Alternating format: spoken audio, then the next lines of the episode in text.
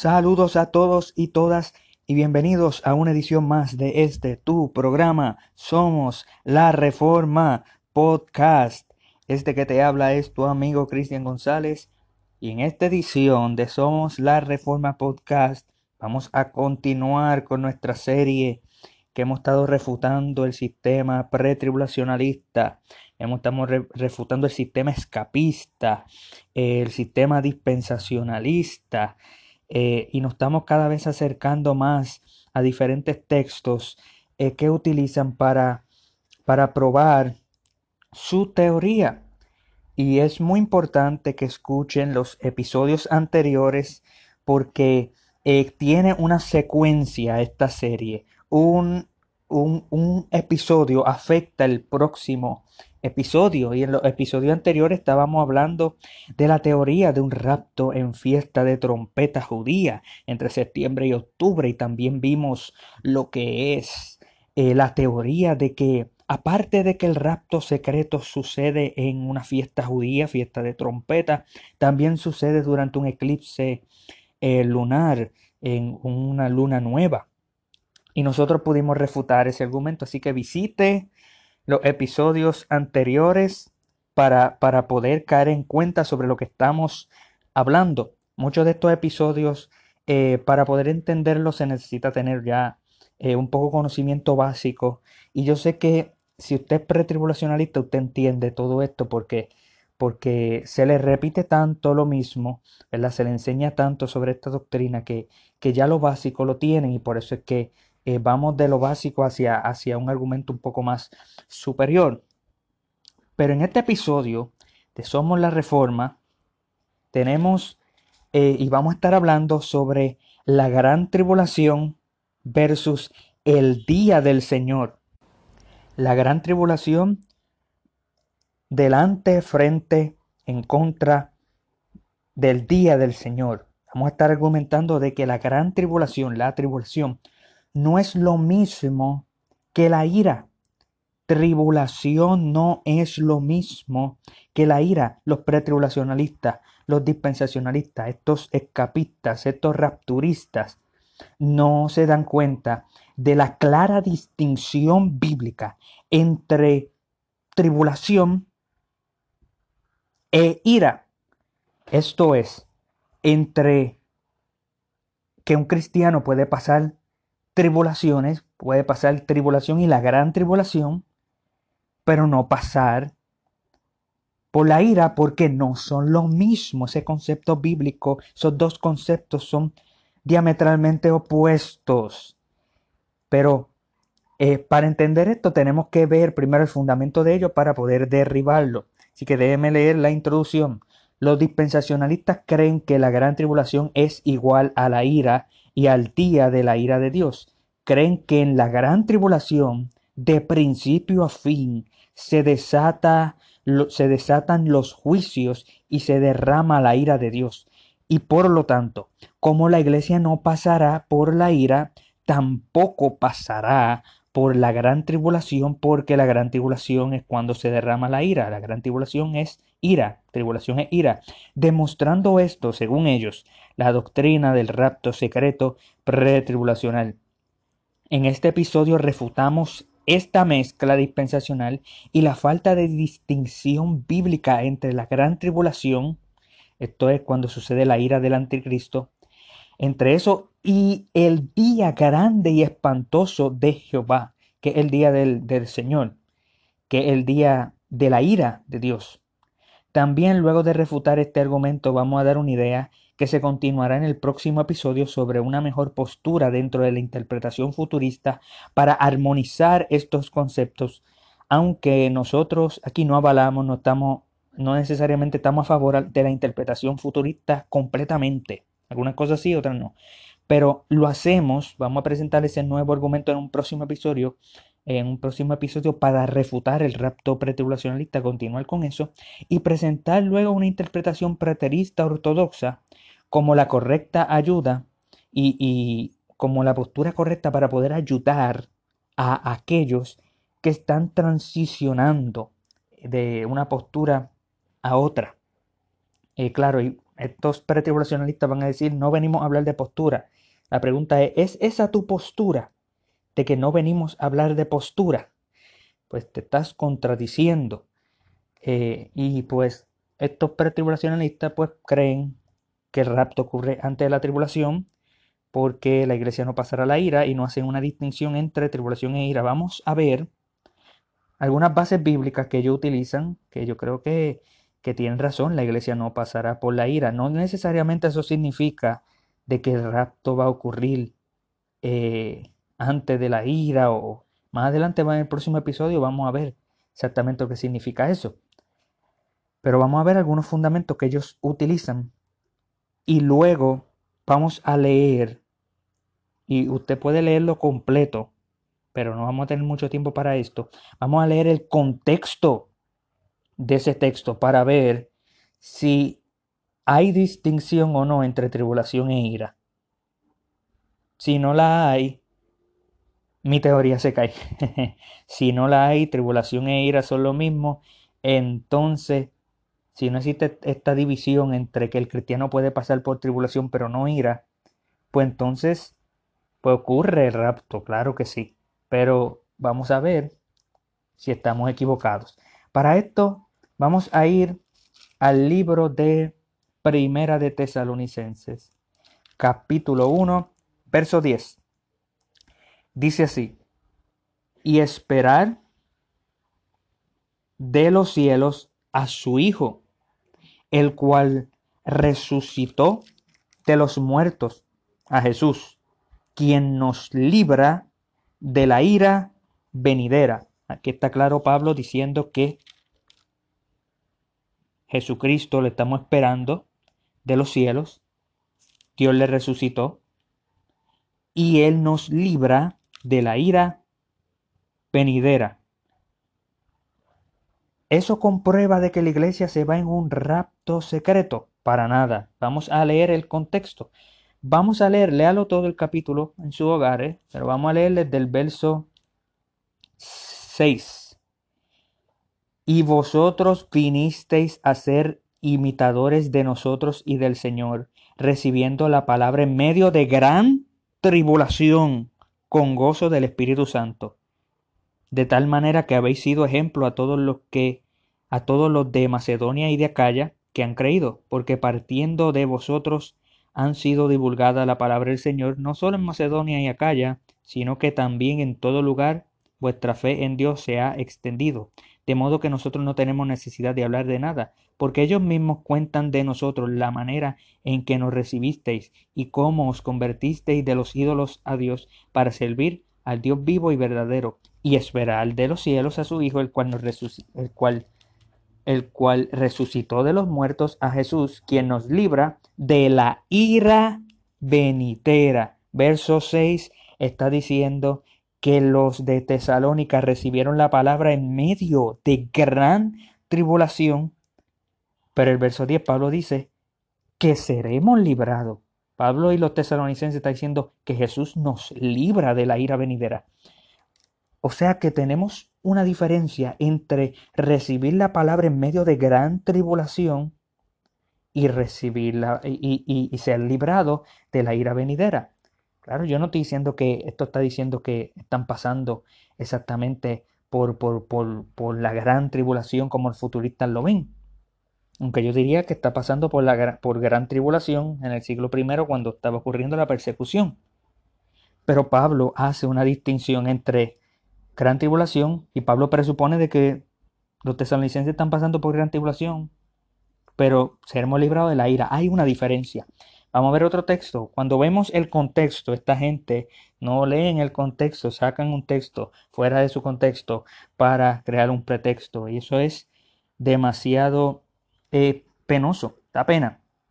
Capítulo 3 de 1 Tesalonicense, verso 3 a fin de que nadie se inquiete por estas tribulaciones, porque vosotros mismos sabéis que para esto estamos puestos. ¿Para qué estamos puestos?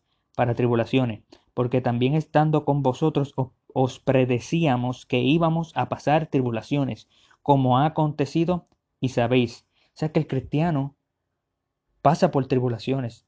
Y es una predicción, dice, que, que, que Pablo hizo. que el cristiano pasa por tribulación. O sea que el cristiano puede pasar por tribulaciones, pero como Pablo ya había dicho anteriormente, será librada de la ira venidera. Y en el verso 13 de ese mismo capítulo dice, para que sean afirmados vuestros pies irreprensibles en santidad delante de Dios nuestro Padre en la venida de nuestro Señor Jesucristo con todos sus santos. Luego, está hablando ¿qué? sobre la venida. Constantemente se está refiriendo a la venida. En el capítulo 2, verso 19, ¿cuál es nuestra esperanza o gozo o corona de que me lo ríe? No lo sois vosotros delante de nuestro Señor Jesucristo, en su venida, no manifestación, no rapto secreto, venida. Capítulo 4, verso 15, por lo cual os decimos esto en la palabra del Señor, que nosotros que vivimos, que habremos quedado hasta la venida, no manifestación siete años antes, venida del Señor. No precederemos a los que durmieron. O sea, estamos hablando que la venida del Señor viene, la iglesia pasa por tribulaciones, pero no por la ira. Capítulo 5, verso 9, porque no nos ha puesto Dios para ira, sino para alcanzar salvación por medio de nuestro Señor Jesucristo. O sea que existe la distinción para Pablo entre el cristiano pasando tribulaciones en este mundo y la ira. La ira de Dios no. ¿Ven esa distinción? Espero que la puedan ver. Pueden dar para atrás a este audio, a este episodio y verificar. Otro texto que ellos utilizan, eh, otros textos fuera de contexto, es Romanos capítulo 5, verso 9. Romanos capítulo 5, verso 9. Pues mucho más estando ya justificados en su sangre por él, seremos salvos de la ira. Amén. Tremendo. Está hablando sobre la justificación. Estando justificados, seremos salvos de la ira. Mas, sin embargo, vamos a leer el contexto. ¿Por qué se saca un texto fuera de contexto, amado? Vamos a leer desde el verso 1 en adelante. Justificados pues por la fe tenemos paz para con Dios por medio de nuestro Señor Jesucristo, por quien también tenemos entrada por la fe a esta gracia en la cual estamos firmes y nos gloriamos en la esperanza de la gloria de Dios. Y no solo esto, sino que también nos gloriamos en las tribulaciones, sabiendo que la tribulación produce paciencia, y la paciencia prueba, y la prueba esperanza, y la esperanza no avergüenza, porque el amor de Dios ha sido derramado en nuestros corazones por el Espíritu Santo que nos fue dado, porque Cristo cuando era cuando aún éramos nosotros débiles, a su tiempo murió por los impíos. Ciertamente apenas morirá alguno por un justo, con todo, pudiera ser que alguno osara morir por el bueno, mas Dios muestra su amor para con nosotros en que siendo aún pecadores, Cristo murió por nosotros. Pues mucho más, estando ya justificado en su sangre por él, seremos salvos de la ira. Amén. Qué terrible, ¿verdad? Que en el verso 3 Pablo le dice que estamos justificados, pero, pero, pero nos gloriamos en la gloria de Dios, en esa futura gloria de Dios que viene hacia nosotros. Pero no solo esto, nos gloriamos en las tribulaciones porque las tribulaciones, la tribulación produce paciencia, pero en el verso 9 seremos salvos de la ira. Tribulación e ira no son lo mismo. Para Pablo, el concepto de tribulación es una cosa y el concepto de ira es otra para Pablo. Claro, muchos de estos van a decir, no está hablando de la gran tribulación, no está hablando de la tribulación, no está hablando de los siete últimos años, pero sí Pablo está hablando, ok, pero sí Pablo está haciendo una distinción de categoría entre tribulación e ira. Está haciendo una, Pablo está haciendo una diferencia entre que el cristiano pasa tribulaciones en este mundo, pero que esa tribulación no es la ira de Dios derramándose sobre el cristiano. La tribulación es una cosa, la ira es otra. La tribulación la produce el mundo, la produce el enemigo, la produce anticristo, la producen diferentes cosas, pero es parte del plan de Dios para santificarnos. Y Dios lo usa, como dice, tribulación produce paciencia, eso es santificación. Pero que seremos salvos, verso 9, la ira. O sea que para Pablo existe esa diferencia. Ahora, antes de ir a otro argumento, queremos ir a Romanos 1, porque, eh, aunque más adelante lo vamos a explicar, Lea Romanos 1 completo y mire si no se está derramando la ira presentemente desde el primer siglo. Eh, no estamos hablando de la ira en el futuro, del juicio final y, de lo que sucederá en el futuro. Es una ira especial. Cuando usted lee en, el, en, el, en Romanos 2, habla de otra ira, de la ira futura, la ira escatológica. Pero hay una ira temporal que ocurre sobre ciertos pecadores. Así que si usted ve, porque en el Romanos 1.18, porque la ira de Dios ahora se revela, eso está en tiempo presente. Se revela desde el cielo la ira contra toda impiedad e injusticia de los hombres que detienen con injusticia la verdad. Y luego dice, que como ellos suprimen la verdad en injusticia, cambiaron la gloria de Dios incorruptible en semejanza de imagen de hombre corruptible, por lo tanto Dios los entrega a su inmundicia, la ira de Dios se desata sobre ellos aquí en esta vida. Claro, existe el infierno, existe la ira venidera. Así que existen dos conceptos de, ira. La ira ahora, que no es nada comparada con la ira futura.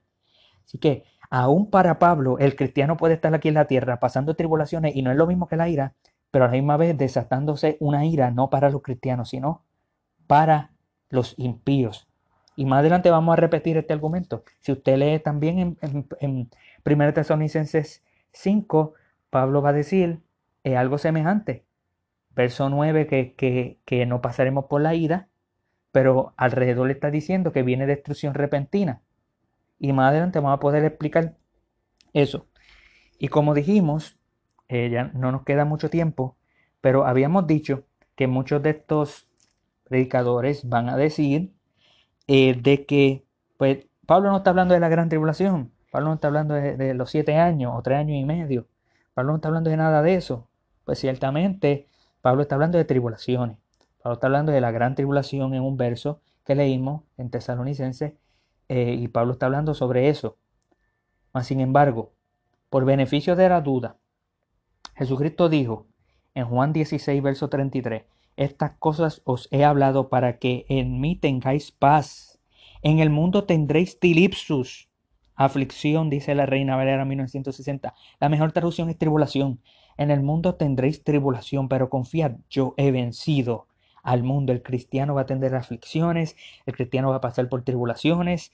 Eh, y si usted interpreta, que yo creo que es bastante plausible la idea de que la gran tribulación, hacer un número 7, eh, como muchos interpretan, pues tiene que ver con, con, con con plenitud. Tiene que ver de que todo el tiempo que la iglesia está presente, desde el, primer siglo hasta la segunda venida, pasa por la tribulación. Es, algo simbólico. No necesariamente estamos diciendo que nosotros estamos a favor de esa interpretación, pero es, posible también esa interpretación. Sin embargo, la escritura dice, Jesús dice que, que en el mundo vamos a tener aflicciones, vamos a tener tribulaciones, pero tenemos que confiar. En Cristo tenemos paz porque Cristo ha vencido el mundo. Ahora, en estos minutos que nos quedan, eh, queremos aconsejarle de que vaya a nuestro primer episodio, eh, que, son los primeros tres argumentos del 1 al 3, en el cual vamos a 2 de Tesalonicenses capítulo 1, versos de 1 al 3, y comprobamos que Pablo explícitamente prohíbe la doctrina de un rapto secreto. Y Pablo habla en el verso 1, uniendo la venida de nuestro Señor y nuestra reunión con Él y Pablo dice que no se deben engañar, que no se deben mover fácilmente, en el sentido creyendo de que el día del Señor ha acontecido. Es el segundo argumento de que la venida de nuestro Señor Jesucristo, nuestra reunión con Él, ocurre en el día del Señor. Pablo, para Pablo eso es una realidad, él no explica nada de eso, para Pablo es una realidad. Y Pablo en el verso 3 dice que no ocurrirá eso sin que antes ocurra apostasía. Tenemos ese tercer argumento. Nosotros dimos esos, eh, ese argumento y, lo estamos presentando en este momento porque en el verso 2 Pablo habla de en el sentido de que el día del Señor está cerca. Otras traducciones dice en el sentido de que el día del Señor ah, está aconteciendo ahora. Los tesalonicenses pensaban que, que estaba ahora ocurriendo el día del Señor. Ellos tenían esa confusión y Pablo está diciendo no, eso no está ocurriendo. Y el día del Señor, Curios, Señor, en el Antiguo Testamento fue la, en la Septuaginta, que es la traducción del hebreo al griego del Antiguo Testamento, eh, la palabra Jehová o Yahweh, eh, la palabra de Dios, el nombre de Dios, el nombre santo de Dios, se traduce Señor eh, en la Septuaginta. Y nosotros tenemos una evidencia que en el Nuevo Testamento, cuando se habla en múltiples ocasiones, cuando se habla del Señor, se está refiriendo a Jehová. Lo que pasa es que está escrito en griego y en griego, pues dice Señor, y porque se está citando la Septuaginta, los apóstoles utilizan eh, la Septuaginta constantemente para citar el Antiguo Testamento y como dice Señor, ellos continúan poniendo Señor y no, y no Jehová y, y no el nombre sagrado de Dios. Así que, ¿por qué queremos poner esto? Porque queremos ahora entrar en nuestro argumento, yo creo, más firme eh, todavía. Ya vimos que tribulación e ira no es lo mismo en el concepto de Pablo, pero ahora vamos nosotros a examinar que la gran tribulación profetizada en Mateo capítulo 24, en Mateo 24, no es lo mismo que el día de Jehová, el día del Señor, el día grande y espantoso de Jehová, el día que se derrama la ira de Dios. No es lo mismo que la temporada, el tiempo de angustia para Jacob, el tiempo, no es día, el tiempo de tribulaciones y angustias y, y la gran tribulación que sucede en esta tierra antes del día de Jehová. Y nosotros vamos a ver por qué sucede esto. Como habíamos hablado en un episodio anterior, estábamos hablando sobre señales en el sol, la luna y la estrella. Muchos de estos predicadores enfatizan en el, en el, en cómo, en cómo la escritura hace de gran importancia estas señales. Las señales del sol, la luna y la estrella. Mateo 24, 29 dice, e inmediatamente después de la tribulación de aquellos días el sol se oscurecerá, la luna no dará su resplandor y la estrella, algunos dicen meteorito, caerán del cielo y las potencias de los cielos serán conmovidas. Eso es una señal profética, son señales proféticas bien terribles según, según ellos. Ellos no lo interpretan simbólicamente. Eh, no es que nosotros estamos espiritualizando, es que esa es la manera en que el Antiguo Testamento utiliza esto, la destrucción de naciones, la destrucción sociopolítica de un lugar. sin embargo, como ellos lo interpretan literalmente, en un episodio anterior fuimos a Hechos 2, fuimos nosotros a Apocalipsis 6, el sexto sello, y fuimos en algunos lugares en Isaías y queremos nosotros hacer lo mismo, pero trayendo un énfasis en que existe una diferencia entre la gran tribulación, entre la tribulación y el día grande y espantoso de Jehová, el día del Señor, el día de la ira de Dios, el día de la ira de Jehová, Señor. Y ya explicamos por qué Jehová y Señor es lo mismo. ¿Y cómo lo vamos a hacer? Bueno, Mateo 24, verso 8 dice, y todo esto será principio de dolores. Antes, todo lo que precede el verso 8 de Mateo 24 es principio de dolores. Verso 9 dice, entonces os entregarán a tribulación y os matarán, etc. Luego el, el verso 21 de ese capítulo dice, porque habrá entonces gran tribulación. Luego en el verso 29 del capítulo 24 de Mateo dice, inmediatamente después de la tribulación ocurre esto de las señales en el sol, la señal en el sol, la luna y las estrellas. Yo quiero que nosotros vayamos al libro de Joel, Vamos al libro de Joel. Joel capítulo 2. Joel capítulo 2. Y quiero presentar de que la escritura, de que las sagradas escrituras muestran una diferencia entre la gran tribulación, entre la tribulación y el día grande y espantoso de Jehová y lo que los define y lo que los diferencia es un evento muy importante, que es el eh, eh, cuando el sol se oscurecerá, cuando la luna no dará su resplandor y cuando las estrellas caerán del cielo. Ese evento que ocurre, según los futuristas, ocurrirá en el futuro, marca el, eh, el encaje entre la tribulación ocurriendo antes de ese evento y el día de Jehová sucediendo después de ese evento y lo vamos a comprobar. Así que si usted pone la manifestación, lo que ocurre, las señales en el sol, la luna y la estrella en un lado, antes de que ocurra eso ocurre la tribulación, pero después de que ocurre eso ocurre la ira y de esa manera vamos a demostrar que tribulación e ira no son lo mismo. De esa manera vamos a demostrar que la gran tribulación es una cosa y el día grande y espantoso de Jehová es otra. y que lo que los divide es este evento del sol, la luna y las estrellas, demostrando así de que no son lo mismo, demostrando que el cristiano puede pasar tribulaciones, puede pasar tribulación, puede pasar la gran tribulación, como Pablo vimos, pero no el día grande de la ira, el día grande y espantoso del Señor, el día del Señor, el día de Jehová, el día del derramamiento de la ira de Dios. Joel, vamos a Joel, capítulo 2, verso 28 al 32, vamos a leerlo todo. Y después de esto derramaré mi espíritu sobre toda carne, y profetizarán vuestros hijos y vuestras hijas, vuestros ancianos soñarán sueños y vuestros jóvenes verán visiones, y también sobre los siervos y sobre las siervas derramaré mi espíritu en aquellos días. Y daré prodigios en el cielo y en la tierra, sangre y fuego y columnas de humo. Verso 31. El sol se convertirá en tinieblas y la luna no da, en la luna en sangre. Antes que venga el día grande y espantoso de Jehová, cuando el sol se, se convertirá en tinieblas, cuando la luna se convertirá en sangre, antes, antes, antes que venga el día grande y espantoso de Jehová. Y todo aquel que invocar el nombre de Jehová será salvo, porque en el monte de Sión y en, el, y en Jerusalén habrá salvación, como ha dicho Jehová, y entre el remanente el cual él habrá llamado. Amén.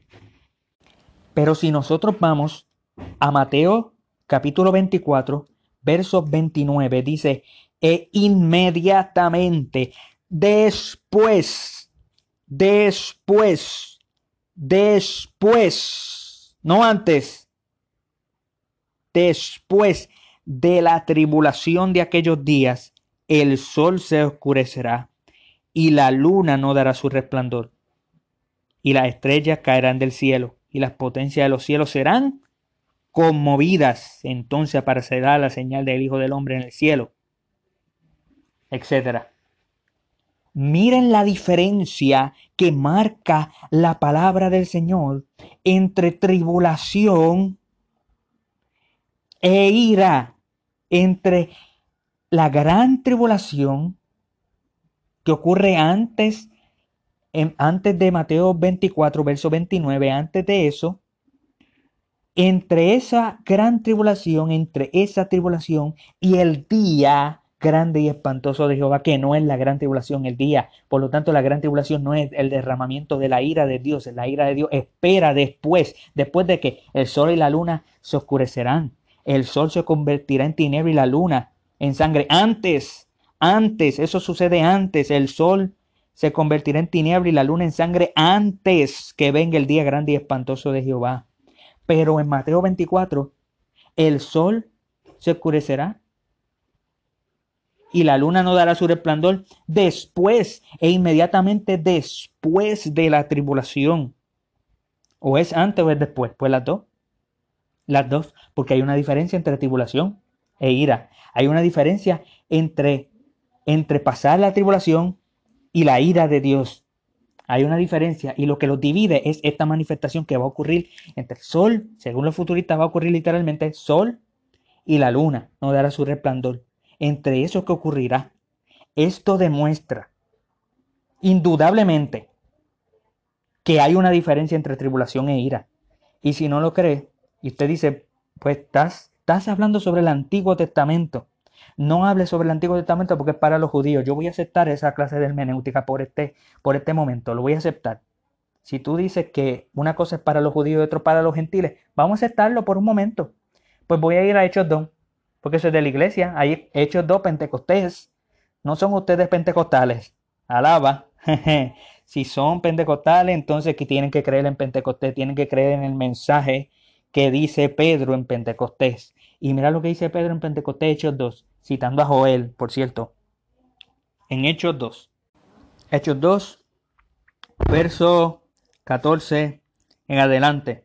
Entonces Pedro, poniéndose en pie, con los once, alzó la voz y les dijo, y le habló diciendo, varones judíos y todos los que habitáis en Jerusalén, esto sea notorio y oís mis palabras, porque esto no, estos no, no están ebrios, como vosotros suponéis, puesto que es la hora tercera del día.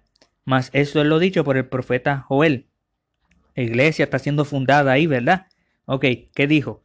En los postreros días, dice Dios, derramaré mi espíritu sobre toda carne, y vuestros hijos y vuestras hijas profetizarán, vuestros jóvenes verán visiones, y vuestros ancianos soñarán sueños, y de cierto sobre mi siervo y sobre mi sierva, en aquellos días derramaré de mi espíritu y profetizarán, y daré prodigio arriba en el cielo y señales abajo en la tierra, sangre y fuego y vapor de humo, el sol, el sol se convertirá en tinieblas, y las lunas, y la luna en sangre, antes antes que venga el día del Señor. Fíjate que no dice que venga el día grande y espantoso de Jehová. Esa es la evidencia de que el día del Señor es lo mismo que el día grande y espantoso de Jehová. Pero Pedro está utilizando la Septuaginta en griego del Antiguo Testamento. Antes que venga el día del Señor, el sol se convertirá en tiniebla y la luna en sangre. Pero Jesucristo dijo que el sol se convertirá, se convertirá en tiniebla y la luna en sangre después de la tribulación. O es antes, después, las dos. Porque tribulación ocurre antes Luego el sol y la luna y la estrella sucede lo que va a ocurrir, esa, esa disturbio celestial, como muchos le llaman, lo vamos a hablar en el próximo episodio, disturbio celestial que ocurre, sol, luna y estrella, tenemos esa señal, antes de eso ocurre la tribulación, la gran tribulación ocurre ahí, pero ocurre luego ahí, después de la tribulación ocurre el sol, la luna y la estrella, pero eso ocurre antes del día del Señor, antes del día grande y espantoso de Jehová, antes del derramamiento de la ira de Dios. Ahí tenemos la diferencia indudable e irrefutable de que tribulación e ira no son lo mismo. De que tú puedes tener cristianos pasando por la tribulación, pasando por, por, por todo lo que, lo que trae la bestia, el anticristo, todo eso que trae el sistema futurista, y aún no pasar por, ahí, por la ira de Dios, porque el sol y la luna y la estrella, esa manifestación que, que ocurrirá según los futuristas, ¿verdad? No estamos diciendo que nosotros creemos eso, pero vamos a suponer, entonces ocurre eso, pero entonces antes de la tribulación, el cristiano pasa la gran tribulación, dice después de la tribulación, Mateo 24, el sol y la luna, le sucede eso. Pero eso sucede según Hechos 2, según Joel, antes del día de la ira de Dios, antes del día grande y espantoso de Jehová. Entonces hay una diferencia entre derramar la ira y derramar la, ira de Dios, ¿verdad? Existe una diferencia entre derramar la ira de Dios y la ira del anticristo. No es lo mismo la ira de Dios y la ira del diablo. No es lo mismo la ira de Dios y la ira de Satanás. En el libro de Apocalipsis, cuando vemos que Satanás tiene ira y odio contra la iglesia y, o contra los santos, como quiera verlo usted, pero tiene ira, tiene enojo. y, y, esa no es la ira de Dios, esa es la ira de Satanás, esa es la ira de la bestia, esa es la ira del anticristo, ¿verdad? Pues la iglesia puede pasar por esa ira del anticristo, pero esa no es la ira de Dios, esa es la gran tribulación según Jesús, esa es la gran, fíjese, la abominación desoladora que habla en el verso 15 de Mateo 24, ¿ves? Esa, eso es parte de la gran tribulación. Y podemos tener luego de la tribulación el sol y la luna se oscurecen, pero eso ocurre antes del día grande y espantoso de Jehová, significando de que tribulación e ira no son lo mismo y lo que los divide es esta manifestación de un disturbio celestial entre el sol y la luna y la estrella. Eso es lo que divide la tribulación de la ira, demostrando de que la iglesia puede pasar por la tribulación, pasará por grandes tribulaciones, pasará por la gran tribulación, pero no por la ira, como dice Pablo, porque lo que los divide no es lo que los hace semejantes. lo que es eh, eh, claro ejemplo de que algo que sucede después no puede suceder antes. Y si el sol ocurre, la luna y, la estrella, eso ocurre después de la tribulación, pero tenemos evidencia de que eso ocurre antes del día de la ira de Dios, antes del día de Jehová, entonces no podemos decir que la escritura se contradice, no. Es que existe clara evidencia bíblica que tribulación es una cosa e ira es otra. Por lo tanto, se cae la teoría escapista, rapturista, pretribulacionalistas que creen que la razón por la cual la iglesia no va a pasar la gran tribulación es porque la gran tribulación es la ira, el, el día de la ira es cuando se derrama la ira de Dios y por lo tanto la iglesia no puede pasar por la ira, la iglesia será librada de la ira venidera. Y como la gran tribulación es, la, es, es el derramamiento de la ira, por lo tanto, la iglesia se va en un rato secreto, pero hemos demostrado de que la escritura dice de que la iglesia pasa por tribulaciones en este mundo, pero no por la ira. Y lo que nos divide esta manifestación del sol, la luna y la estrella, que después de la tribulación es que ocurre esto, pero esto del sol, la luna y la estrella ocurre antes del día espantoso de Jehová, haciendo la diferencia entre ellos. Si acabo, acabo de refutar la teoría de que la gran tribulación y la ira de Dios son lo mismo. No, gran tribulación e ira no son lo mismo. Gran tribulación y la ira de Dios no son lo mismo. Gracias por haber escuchado una edición más de Somos la Reforma Podcast y en el próximo episodio vamos a presentar lo que entendemos una mejor postura para los futuristas.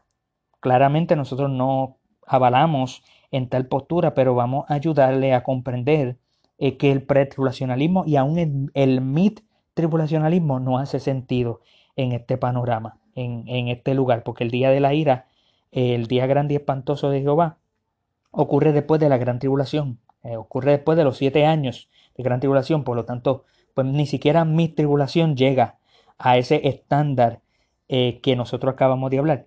Y después de eso, en ese mismo episodio y, en el, y más adelante vamos a presentar una refutación de, ese, de, de esa postura que vamos a presentar como una opción para los futuristas, porque, porque vemos que aún así la postura que vamos a presentar futurista eh, presenta aún ciertos problemas eh, porque nosotros no estamos a favor completamente del sistema futurista.